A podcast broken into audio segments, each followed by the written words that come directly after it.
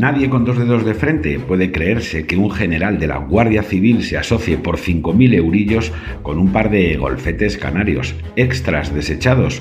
de una mala copia de Torrente. Como nadie se cree tampoco que la trama se quedara en Canarias, pero saltara a Madrid solo para pasear por el Congreso, convertido en antesala de un prostíbulo, a las víctimas incautas de un ramplón timo de la estampita con sabor a mojo. La extensión del sumario conocido y la previsible intensidad de la parte que aún está bajo secreto permiten intuir que las andanzas del Tito Berni no son más que la punta de un iceberg mucho mayor en el que los miembros más casposos de la trama son en realidad invitados secundarios de algo mucho mayor, mucho más oneroso y mucho más profundo en el que ellos eran figurantes e intermediarios de una parte del negocio. No se trata de hacer política ficción, sino de formularse las preguntas oportunas impulsadas por los silencios sospechosos que han sucedido a un asunto que de ser estrictamente doméstico o de limitarse a su obscena deriva sexual, no tendría paralizado a Sánchez ni sobrecogido al Partido Socialista entero. Sería tan fácil como señalar y expulsar a los diputados que acompañaron a Bernie a los burdeles, si los hubiere, y exigirle a la justicia toda la contundencia con la corrupción local, con la certeza de que ni los más furibundos detractores de Sánchez podrían responsabilizarle de las costumbres pornográficas de los afectados ni culparle del natrocinio cateto en una isla remota.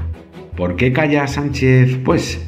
¿Por qué prefiere estigmatizar a todos sus diputados que destapar a los titos que pudieran existir en su bancada? Esas dos preguntas abren una larga ristra de incógnitas en cuya respuesta, o la falta de ella, puede residir la auténtica dimensión de un caso que por mucho que intenten enterrar, tiene aspecto de no haber hecho otra cosa que comenzar. ¿Por qué la Fiscalía se negó a encerrar preventivamente a Bernie y prohibió inspeccionar el despacho oficial de alguien que ya no es diputado ni está por tanto aforado?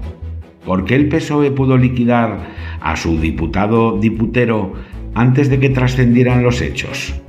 ¿Por qué un alto mando de la Guardia Civil se iba a mezclar con Chusma mientras dirigía una misión tan relevante y con tantos fondos europeos a su posible disposición de control del terrorismo yihadista en el Sahel?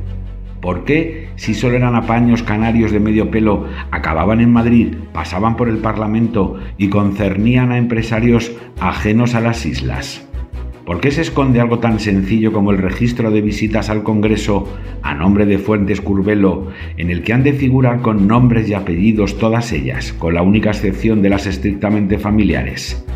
¿Por qué Europa ha reaccionado tan rápidamente temiendo que una simple trama de pueblo pueda haberse servido de los ingentes recursos económicos concedidos a España?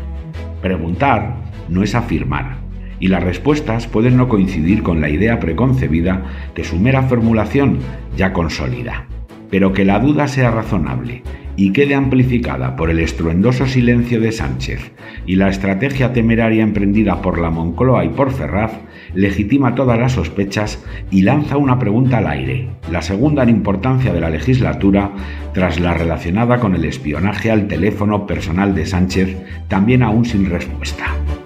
Señor presidente, ¿qué sabe usted que intenta que nadie más conozca?